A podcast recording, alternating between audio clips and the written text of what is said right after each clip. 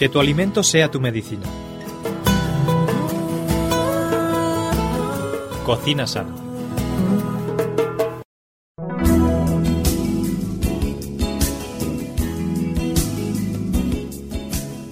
Muy bienvenidos, queridos amigos, un día más a nuestro programa Cocina Sana.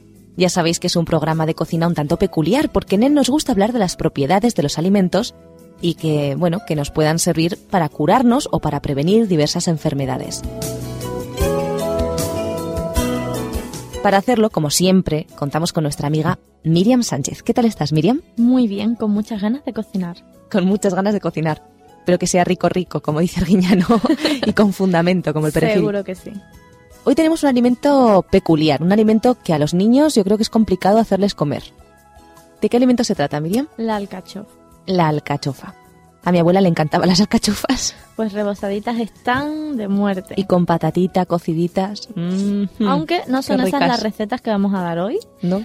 pero sería sorprendente que no supiésemos cuántas propiedades tiene y la usásemos tan poco, siendo tan tan buena para nuestra salud. Bueno, a ver cuán buena es para nuestra salud. ¿Para qué sirve la alcachofa? A ver, pues tiene dos usos, el uso interno y el uso externo. Empezaremos por el interno, ¿vale?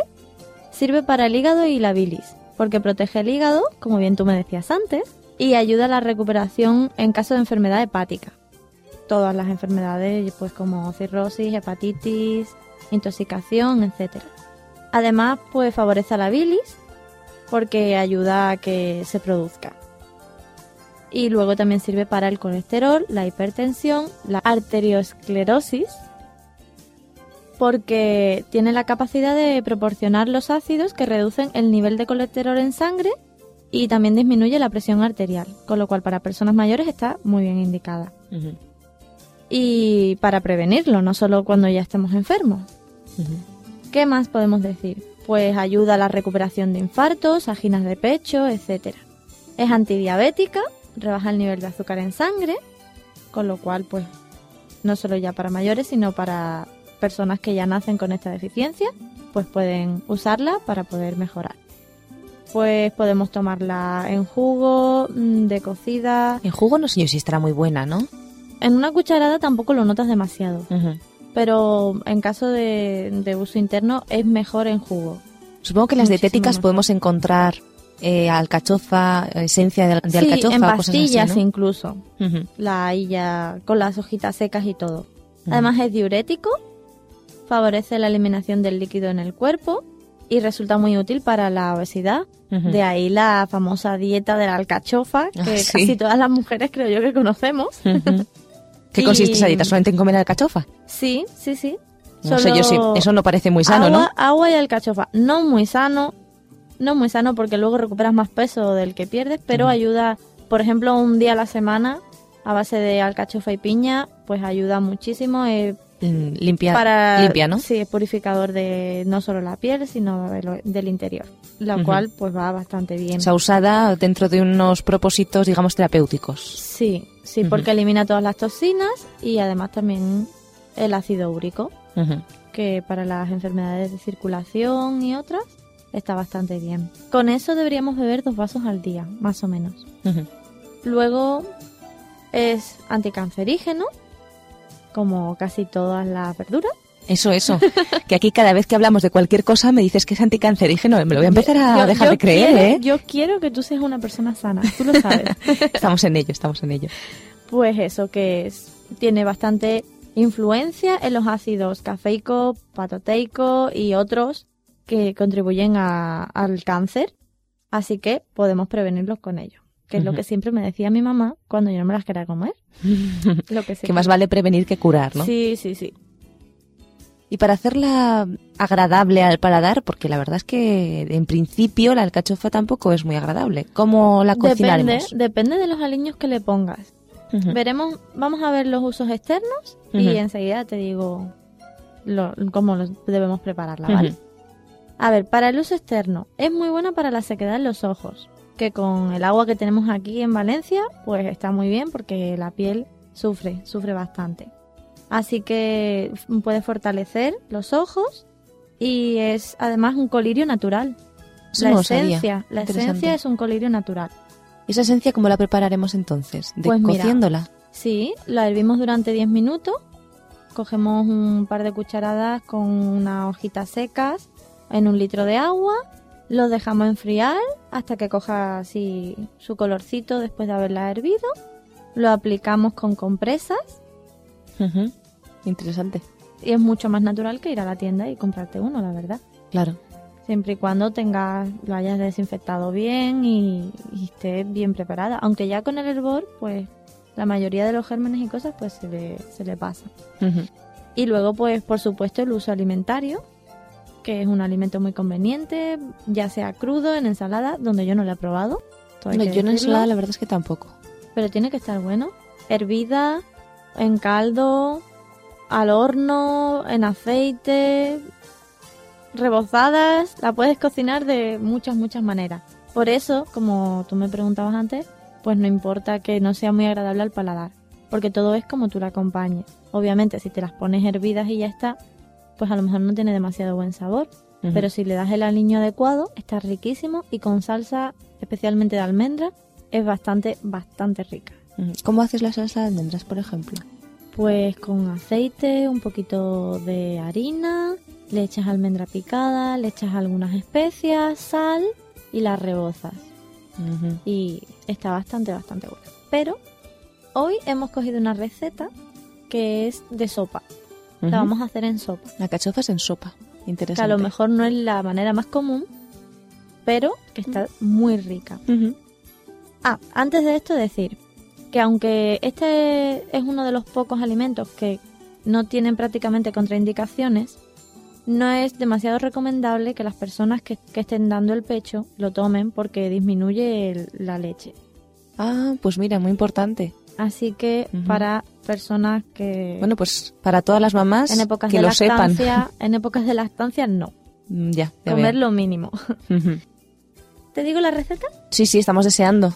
Bueno, pues coge ahí el papelito. Ahí está. Vamos a decirle a nuestros oyentes que pillen papel y lápiz o que si en caso de que no tengan en estos momentos el papel y el lápiz, pues que nos escriban y nosotros encantados les remitiremos la receta. ¿Qué tomamos? Aproximadamente, como ahora tenemos una vida tan ocupada, entonces hemos estipulado una preparación de 30 minutos, con una cocción de 40 minutos en la cual pues, podemos hacer cualquier otra cosa, pero realmente la preparación son 30 minutos. Vamos a usar pan, 500 gramos de pan, 3 cebolletas, 3 tomates, medio kilo de espinacas, medio kilo de col o repollo, un cuarto de alcachofas, un manojo de espárragos trigueros, que están riquísimos también, un ramillete de perejil, dos dientes de ajo, una tacita de aceite de oliva, una cucharada de pimentón, un litro y medio de agua, sal. A ver, repítenoslo para los que estamos aquí tomando nota rápidamente. A ver, 500 gramos de pan, ser posible que sea pan pues moreno, pan Integral, con- pan con consistencia. Que es más sano. Sí. Más vitamina B12. Mientras más oscurito sea el pan, mejor. Pero tiene que estar pasado. Que esté ya durito para que podamos hacer... Para rebozar, ¿no? Pan rallado. Mm, ¿Lo no, queremos no. rallado? No, lo queremos entero. Lo queremos entero. Lo vamos a dejar duro, que varios días, para poder cortarlo y hacer pues, lo típico que hacen las abuelitas cuando te lo echan en Como la, sopa o de el pan. puchero. Ajá, Ahí está. Muy bien. Luego vamos a necesitar tres cebolletas, tres tomates, medio kilo de espinacas, medio kilo de col o de repollo, un cuarto de alcachofas, un manojo de espárragos trigueros, un ramillete de perejil, dos dientes de ajo, una tacita de aceite de oliva, una cucharadita de pimentón, si quieres y si no, no es necesario, y agua. Y ya está. Pues a ver, cuéntanos. Ya tenemos todos los ingredientes preparados sobre la mesa de la cocina. Ahí está. ¿Y ahora qué hacemos con ellos? Pues primero troceamos las espinacas, la col y la cebolleta en así finito. Depende de si, si somos capaces de tomárnoslo en trozos más grandes, hay gente a la que le gusta, pero preferentemente finito, para que así podamos cocerlos mejor. Luego quitamos la parte leñosa de los espárragos, troceamos y quitamos las hojas duras de la alcachofa, troceamos en cuartos eh, muy finitos los ajos y el tomate por separado lo calentamos con, con aceite en una cazuelita Rehogamos primero las cebolletas y cuando estén bastante blanditas añadimos los ajos, el tomate, el perejil. Pasados unos minutos añadimos también la col, luego las espinacas, añadimos las alcachofas después de haberla puesto al limón aunque sean 10 minutitos. Este es un truquito de cocina, ¿no? Se les pone limón a las espinacas para que no se oxiden. A las espinacas, no a las alcachofas. Ah, a las alcachofas, perdón, es verdad. Eso. se les pone limón a las alcachofas para que no se oxide. Sí, y así pues se conservan bastante bien y además están buenas.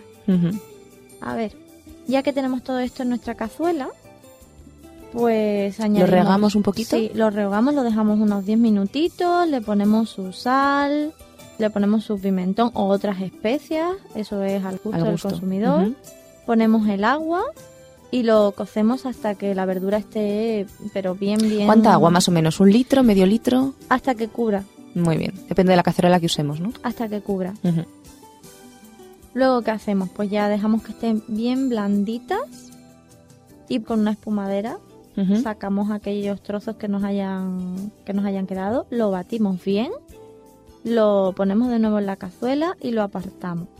Y cuando lo hayamos apartado vamos a poner las rebanadas de pan que hayamos cortado, lo vamos a poner en pedacitos pequeños, lo colocamos dentro para que el pan que esté duro pues coja un poquito de caldo y cuando... Por eso es mejor hasta que cubra, porque luego el pan nos va a absorber. Claro. Entonces la verdad es que no es plan de... Depende de lo caldoso que le guste a la persona. Claro pero que eche un poquito más si acaso de agua, porque si no, pues se la va a absorber todo el pan. Y supongo que también se puede hacer el pan, sería otra modalidad de esta misma sopa, el pan fritito en, en daditos y lo echamos encima y estaría también muy bueno, ¿no? Muy, muy rico. Y bueno, pues después de esto retiramos del fuego, lo dejamos reposar unos pocos minutos hasta que esté lo suficientemente frío como para que podamos servirlo. Y ya está. Si queremos, cuando lo pongamos en el plato, encima de los panecillos le podemos echar un chorrito de aceite y ya está. Pues la verdad es que suena riquísimo, Miriam. Suena estupendo. Yo creo que me va a empezar a gustar la, alcachofa, ¿eh? Pues suena muy bien. Buenísimo. Y hablamos para los niños pequeños, por ejemplo, mm, rebozada con un poquito de limón y papitas fritas o algo así. Yo creo que, es más sencillo que se lo coman, ¿no? Si sabes presentarlo está muy bien. Pero vamos, en cualquier caso, el puré siempre es una alternativa materna muy importante, usada, muy usada, muy importante, porque eh, como el niño no ve lo que se está comiendo, pues nada, para adentro y ya está. Precisamente por eso los niños normalmente el puré como que les cuesta, ¿eh? Depende del niño. También se puede hacer en salsitas, ¿no? Sí. Hay diferentes. Incluso, incluso a lo mejor lo traemos otro día. Hay recetas de filetes de alcachofa. Qué bueno. Que estaría bastante bien qué rico. Pero por hoy, eso es todo. Bueno, pues vamos a hacer una pequeña pausa musical y volvemos enseguida con nuestra receta del mundo. ¿Te parece? Pues hasta ahora mismo, amigos.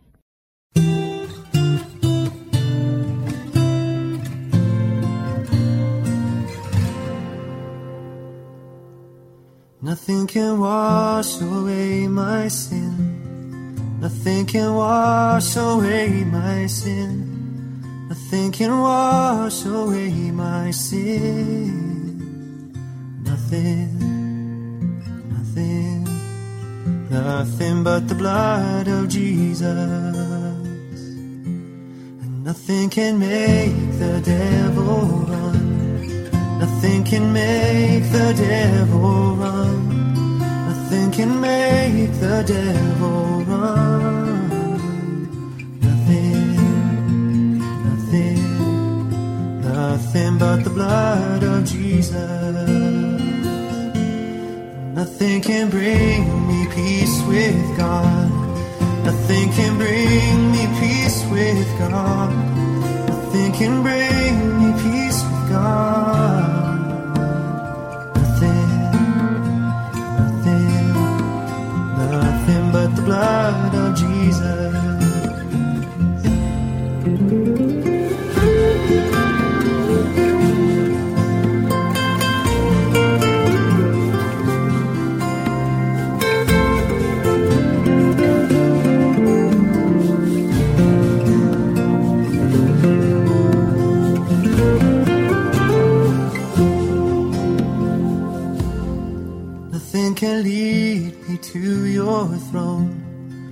Nothing can lead me to your throne. Nothing can lead me to your throne. Nothing, nothing, nothing but the blood of Jesus. Nothing can make your people one. Nothing can make your people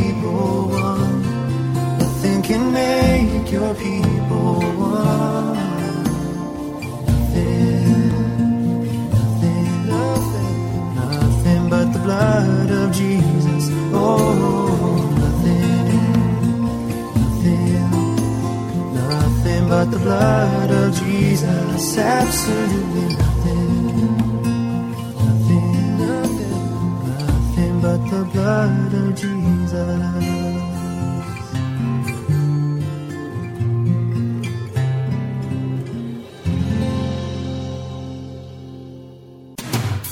Conoce nuestros interesantes cursos en www.ofrececursos.org y solicita los que más te interesen de forma totalmente gratuita y sin ningún compromiso. Recuerda www.ofrececursos.org.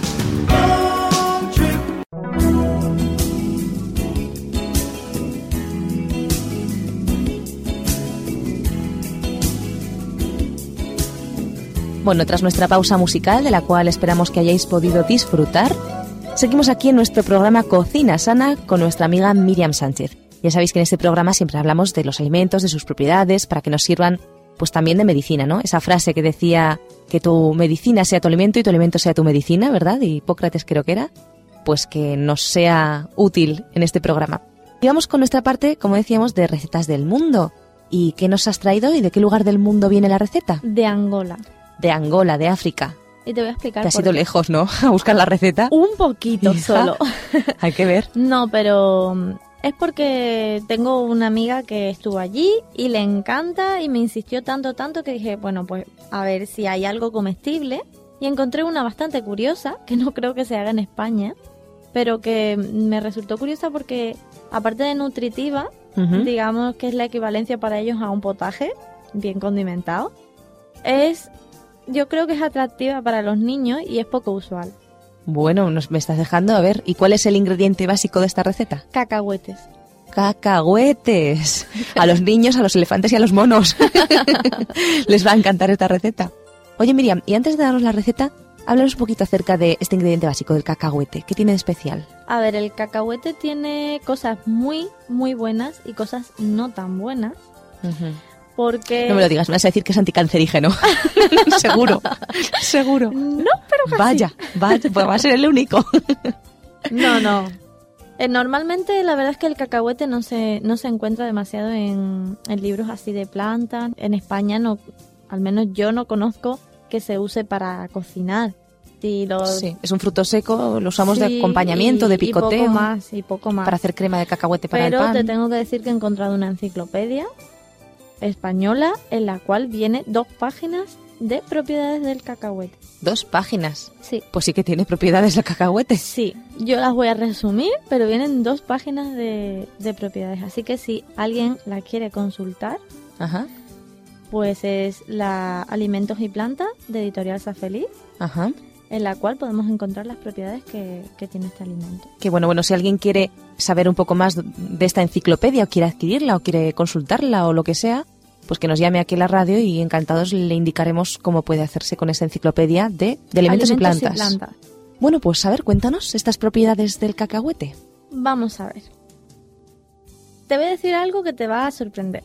El cacahuete es, aparte de medicinal, es un alimento totalmente dietético porque, mm, aparte de que usamos las semillas y todo eso, es muy rico en proteínas y en grasas.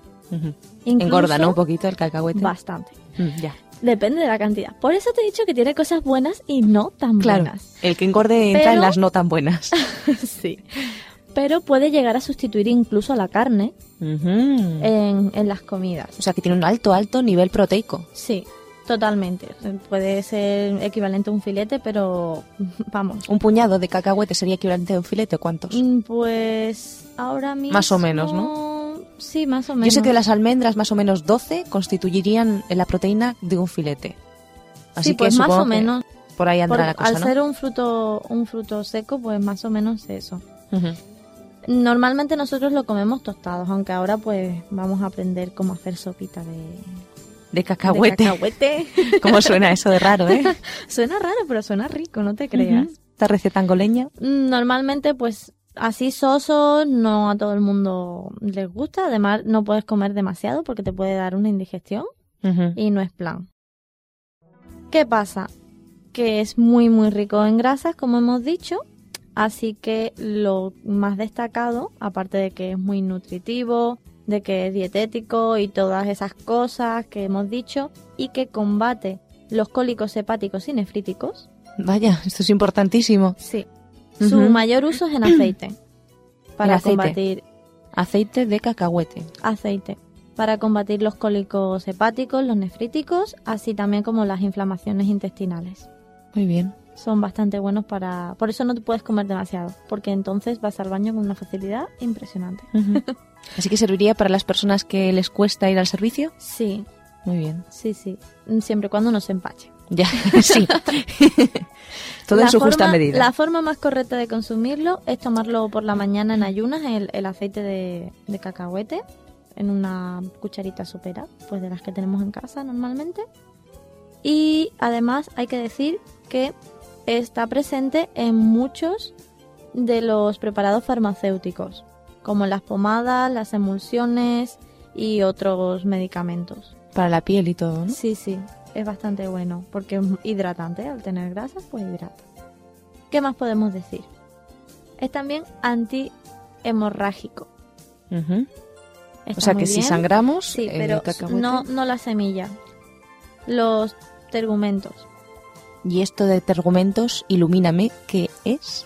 No, tiene un compuesto que son catecoles, que son paralizan, coagulan Ajá. y entonces cuando, cuando te lo pones, Ah, es La una planta, aplicación. es una la planta. Ya veo. entonces pues la machacas bien, te la pones La así. planta del cacahuete, no el cacahuete en sí. El cacahuete en sí no. La planta del cacahuete la machacas, te la Sí. pones sobre una herida y te ayuda a cicatrizar. Sí, Curioso. porque cura los, los capilares. Interesante. bastante bien. ¿Qué más? Pues tiene un alto valor calórico, así que las personas que tengan problemas de engordar o de obesidad no deben consumirlo más que en ocasiones especiales.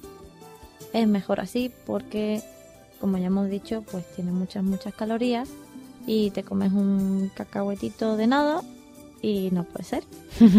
Empiezas por uno y luego son dos y luego son Ahí como las pipas, está. ¿no? Que empiezas y luego no puedes parar. En cualquier manera, tengamos este tipo de problema o no, siempre hay que tomarlo con moderación, sobre todo en personas con problemas de peso, que sería conveniente que la tomasen en infusión. Ujú, Por ejemplo, Yo no la he encontrado, pero la buscaré. infusión de cacahuete. Infusión de cacahuete, Habría que buscarlo en las herboristerías y en las Sí. dietéticas. sí. Ujú. Bueno, de todos modos, supongo que si nos tomamos, por ejemplo, yo qué sé, pues es un puñadito de cacahuetes en sustitución a un filete y no nos lo comemos fuera de las comidas, tampoco nos va a engordar mucho, ¿no? No, técnicamente no debe. De todas maneras, hay que decir que todo lo que decimos en el programa es información en general.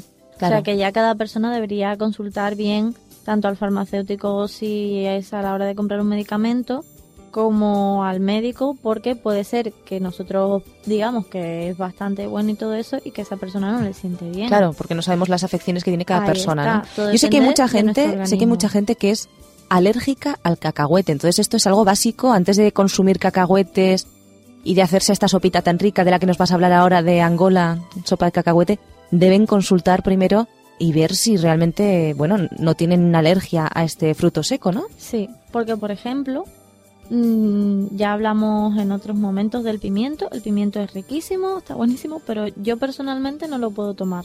Precisamente porque me duele el estómago. Y es, es muy contradictorio porque sabemos que el pimiento suaviza y ayuda y todo eso, pero todo en la medida de las afecciones que uno tenga personalmente. Cada persona, verdad, es un mundo. Sí, por eso hay que Mm. gastar cuidado de lo que metemos dentro de nuestro cuerpo para que no nos afecte. Bueno, pues vamos con esa sopita riquísima angoleña de cacahuete. Verás, te va a sonar rarito, pero está muy rico. Vamos a usar dos tomates, Ajá. una cebolla, ser posible de las violetas, así pequeñitas. Nuevamente tomamos nota, nuestros oyentes espero que estén con la libretita apuntando y si no ya saben, repetimos que pueden escribir al programa y desde aquí les enviaremos encantados la receta. Un dos tomates, eh, dos cebollitas, ¿has dicho? Una, Una, una cebolla. una cebolla, un pimiento verde, una zanahoria, un boniato. Un boniato. Un boniato, sí. Está bien, sí. Un chile, también. Estos son los pimientitos esos pequeños picantes, ¿no? Sí. Eh, o guindillitas, Ajá. también. Tres tacitas de caldo, la típica pastillita que todos tenemos en casa. Que no es excesivamente sana, pero enseguida saca de un apuro. un diente de ajo, una taza de mantequilla de cacahuete que vamos a hacer a mano. Y sal y pimienta al gusto. Mm, suena muy bien. Suena muy bien, ¿a que sí? Esto lo voy a hacer yo en casa el próximo día a ver qué sale de ahí. Verás qué experimento. No, está muy, muy rico, ya verás.